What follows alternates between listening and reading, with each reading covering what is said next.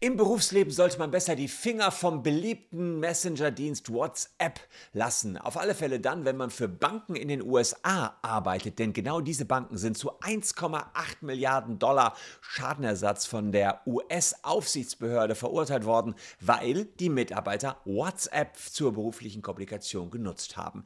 Wir werfen einen Blick drauf, inwiefern das auch hier in Deutschland verboten sein kann und wir gucken, ob das, was in den USA gerade passiert, hier möglich ist, denn die Amis, die holen sich gerade das Geld von ihren Mitarbeitern zurück. Die 1,8 Milliarden zwar nicht komplett, aber schon einige Millionen, weil sie sagen, wir hatten euch doch verboten, WhatsApp für die berufliche Kommunikation zu nutzen. Ihr habt es trotzdem gemacht. Jetzt müsst ihr Mitarbeiter dafür blechen.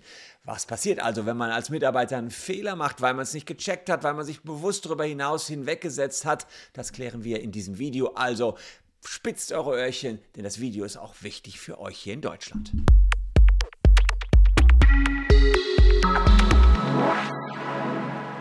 Hallo, ich bin Christian Solmecke, Rechtsanwalt und Partner bei WBS Legal in Köln. Und wenn ihr Bock auf Themen habt, die rechtliche Inhalte haben, dann abonniert gern diesen Kanal.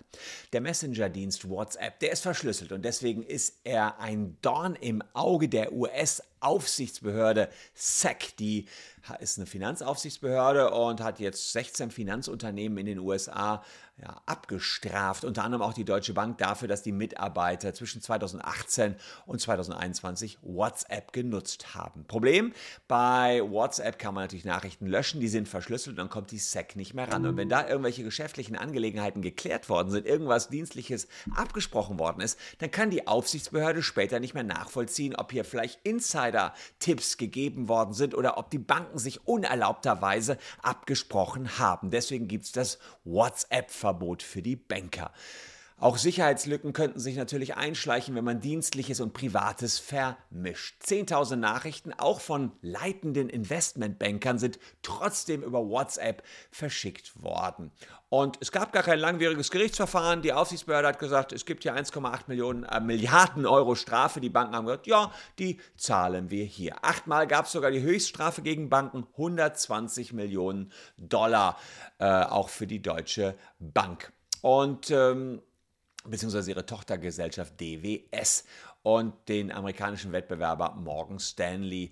Die haben also insgesamt Strafen von 1,8 Milliarden Euro bekommen. Genau, Morgan Stanley will sich das nicht bieten lassen. Die sagen, die Knete holen wir uns von den Mitarbeitern zurück. Und manche Mitarbeiter sollen einige tausend Dollar zahlen und einige über eine Million Dollar. Es hängt von einem Punktesystem ab und unter anderem, wie viele Nachrichten die Einzelnen verschickt haben und ob es vorher schon Verwarnungen gab und wie lange der Mitarbeiter schon im Unternehmen arbeitet.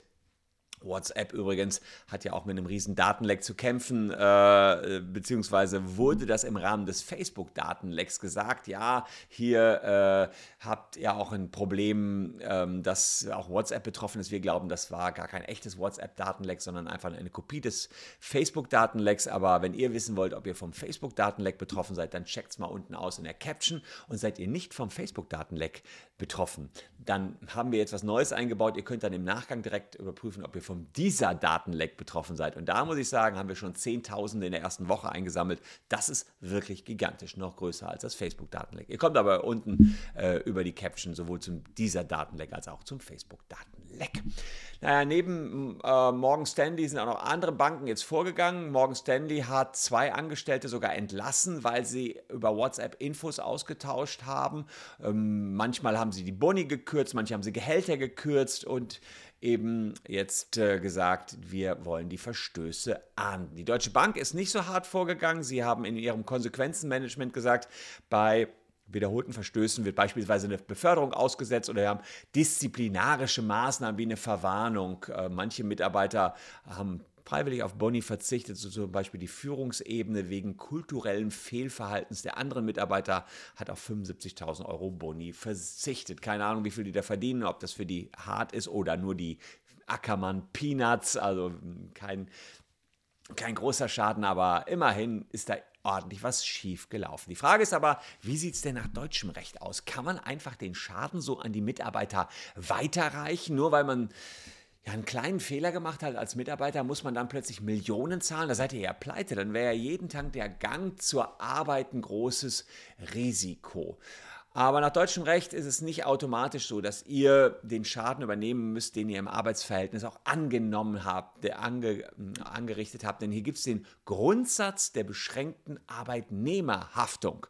Das bedeutet, grundsätzlich haftet man hier in Deutschland bei Pflichtverletzungen für Vorsatz und Fahrlässigkeit. Also für versehentliches Fehlverhalten. Ist grundsätzlich bei Pflichtverletzungen so. Aber bei Arbeitnehmern sagt man, naja, das Risiko, Fehler zu machen, ist natürlich hoch. Man ist ja einem enormen Haftungsrisiko ausgesetzt. Man weiß ja gar nicht, was für teure Geräte man hier an die Hand gedrückt bekommt. Wer zum Beispiel im Tagebau Garzweiler einen Schaufelradbagger, der wahrscheinlich 50 Millionen oder sowas kostet, fährt und den vor die Wand setzt, kann nicht 50 Millionen zahlen, aber er soll ja gerade der Baggerfahrer sein, hat ein riesen Haftungsrisiko und da müssen wir jetzt ein abgestuftes Haftungssystem entwickeln. Und dieses Haftungssystem sieht bei der betrieblichen Tätigkeit so aus, dass man einen sogenannten innerbetrieblichen Schadensausgleich entwickelt hat. Und da gibt es sogenannte Fahrlässigkeitsstufen. Das heißt, wir müssen uns angucken, wie groß war der Fehler, den der Mitarbeiter gemacht hat? Leichteste Fahrlässigkeit ist die erste Stufe. Da geht es darum, dass der Fehler jedem hätte passieren können. Das kann ein Rechtschreibfehler sein, äh, das kann ein Versprecher sein und dadurch wird eine falsche Bestellung ausgelöst. Kann passieren im Arbeitsleben. Der Mitarbeiter haftet für solche leichteste Fahrlässigkeit gar nicht. Also gute Nachricht.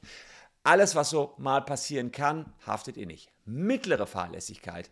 Da geht es darum, wenn ihr sorgfältig gearbeitet hättet, dann hättet ihr den Fehler verhindern können. Und da muss man im Einzelfall gucken, hm, durchschnittlicher Mitarbeiter hat das gecheckt, hat das nicht gecheckt, ja, hätte der aufgepasst, wäre der Fehler nicht passiert, ja, dann teilt man sich den Schaden. Immerhin seid ihr auch schon ganz ordentlich dran, Hälfte des Schadens. Und dann gibt es natürlich die grobe Fahrlässigkeit. Da geht es darum, ungewöhnlich großen Umfang habt ihr die erforderliche Sorgfaltspflicht verletzt. Also ihr habt wirklich alles außer Acht gelassen, was jedem anderen klar gewesen wäre in dieser Situation. Und da muss man sagen, wird eine Quote gebildet und die geht meist zu euren Lasten aus, bis dahin, dass ihr den vollen Schaden zu entrichten habt. Aber es gibt eine Begrenzung. Ihr müsst den Schaden dann nicht zahlen, wenn er außerhalb des Verhältnisses zu eurem Verdienst steht. Und maximal soll die Quote ein Jahresentgelt bedeuten. Das heißt, äh, ihr habt dann zwar schon ordentlich was auf den Tisch zu legen, aber ihr seid nicht pleite. Ihr müsst nicht die 30 Millionen des Schaufelradbaggers zahlen, wenn er den kaputt gemacht hat, sondern wenn ihr 40.000 dafür verdient, eben das Jahresentgelt. So, das ist so die, die grobe Begrenzung da. Und dann gibt es noch diejenigen, die äh, vorsätzlich gehandelt haben, das heißt, die wollten den Schaufelradbagger kaputt fahren, dann müssen sie ihn auch bezahlen und eben lange daran abbezahlen oder Privatinsolvenz anmelden. Das ja, ist irgendwie auch logisch, kann man auch nachvollziehen. Wichtig ist natürlich auch, dass in der Abwägung immer geguckt werden muss, inwiefern ist der Mitarbeiter aufgeklärt worden, hat er sich über die Aufklärung hinweggesetzt und hat er mit Vorsatz entsprechend äh, gehandelt.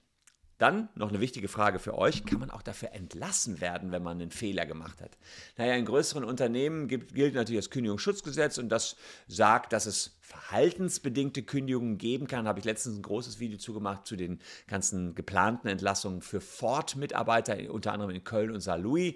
Ähm, da könnt ihr nochmal reinschauen, wenn ihr Ford und WBS sucht, dann werdet ihr das finden. Aber grundsätzlich kann man sagen, gekündigt werden könnt ihr nur bei erheblichen Vertragsverletzungen und wenn eine Weiterbeschäftigung dem Arbeitgeber nicht mehr möglich ist.